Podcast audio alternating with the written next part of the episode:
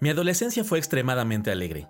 A pesar de vivir en la Ciudad de México y los peligros que eso puede representar, mi familia me permitió, por así decirlo, salir y disfrutar de fiestas desde los 12 años. En el año de 1995, justo cuando yo tenía 15 años, vivíamos en la colonia Vicente Guerrero, en lo que entonces era la delegación Iztapalapa en la Ciudad de México. Esta colonia se dividía en grandes manzanas, supermanzanas si así quieren verlo. Con un total de 8 supermanzanas, cada manzana a su vez se dividía en una unidad. Vaya, basta con decirles que era un inmenso número de casas y la distancia entre una manzana y otra era muy considerable. Llegó una noche más de fiesta y yo no me la iba a perder. Me dieron permiso hasta las 11 pm, pero como muchos me entenderán, uno a veces se da licencia con los permisos. La noche en cuestión, yo estaba con un amigo de nombre Braulio, con el cual pasé muchas aventuras y más de una historia como la que ahora les relato. Nosotros vivíamos en la manzana 6 y la fiesta era en la manzana 4. Esto significaba una larga travesía para llegar y volver de la fiesta. El trayecto tenía algunas rutas muy pesadas, peligrosas. Para quienes no han oído hablar sobre Iztapalapa, su reputación no está mal fundada. Es un lugar que es en general peligroso, más cuando no eres de por ahí, pero aún siendo vecino no estás exento de que algo te pueda pasar. Pero vaya, cuando uno tiene 15 años, crecer a prueba de balas. La fiesta estuvo bien, Tomamos un poco y nos fumamos un par de cigarrillos. Sé lo que podrán pensar, pero a esa edad yo ya tenía algunos vicios inofensivos. La verdad, nada del otro mundo, pero como dije, uno se toma licencias con los permisos. Se nos hizo tarde. Salimos casi a las 2 de la mañana de la fiesta y nos dirigimos Braulio y yo a nuestras casas. Seguimos lo que en teoría era el camino más seguro. Este involucraba pasar por un lugar muy estrecho y sin luz.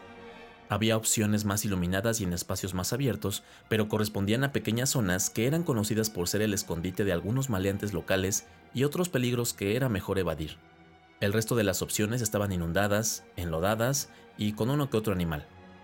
En fin, era la única alternativa viable en ese momento.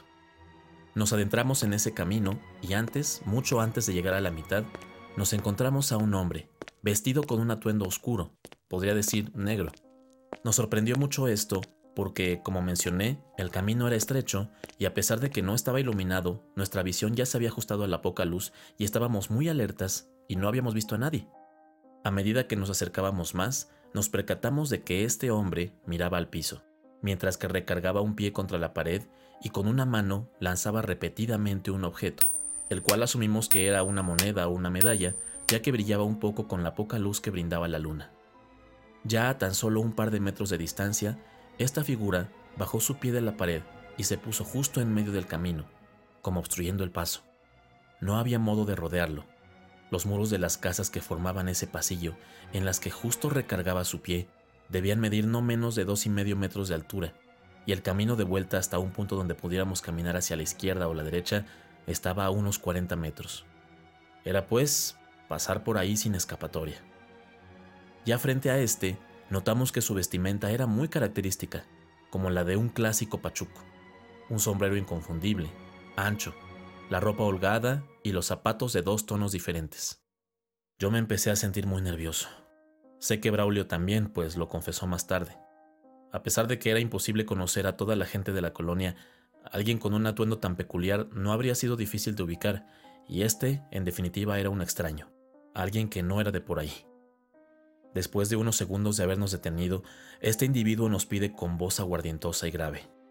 ¡Hey, ustedes! ¡Denme cigarro!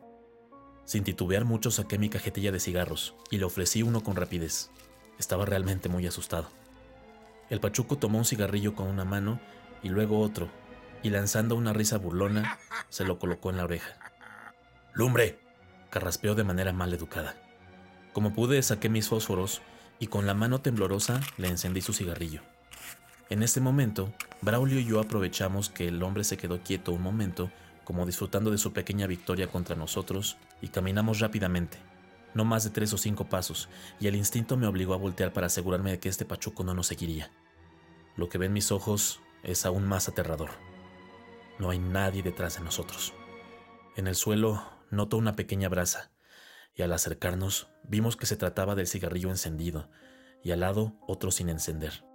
Habría sido imposible que a esa distancia no lo escuchésemos correr hacia la otra dirección, mucho menos que él lograra llegar sin que lo notásemos.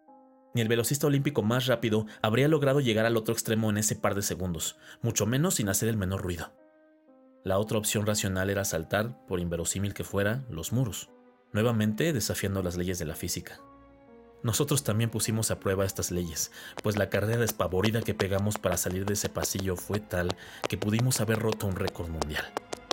Al sentirnos un poco más a salvo, llegando a una calle abierta e iluminada, Braulio y yo paramos un momento, tomamos aire y caminamos el resto del camino sin hacer comentario alguno. Llegamos a nuestras casas casi a las 3 de la mañana. Sobra decir que recibí un buen castigo por haber llegado tarde y que tuve que ausentarme de las fiestas y el relajo por unas cuantas semanas. Cuando por fin nos volvimos a ver, Braulio me confesó haber sentido un miedo paralizante cuando miramos la brasa del cigarro en el piso. Él lo interpretó como un encuentro con un demonio y que tuvimos suerte de salir ilesos. Yo tengo una impresión diferente.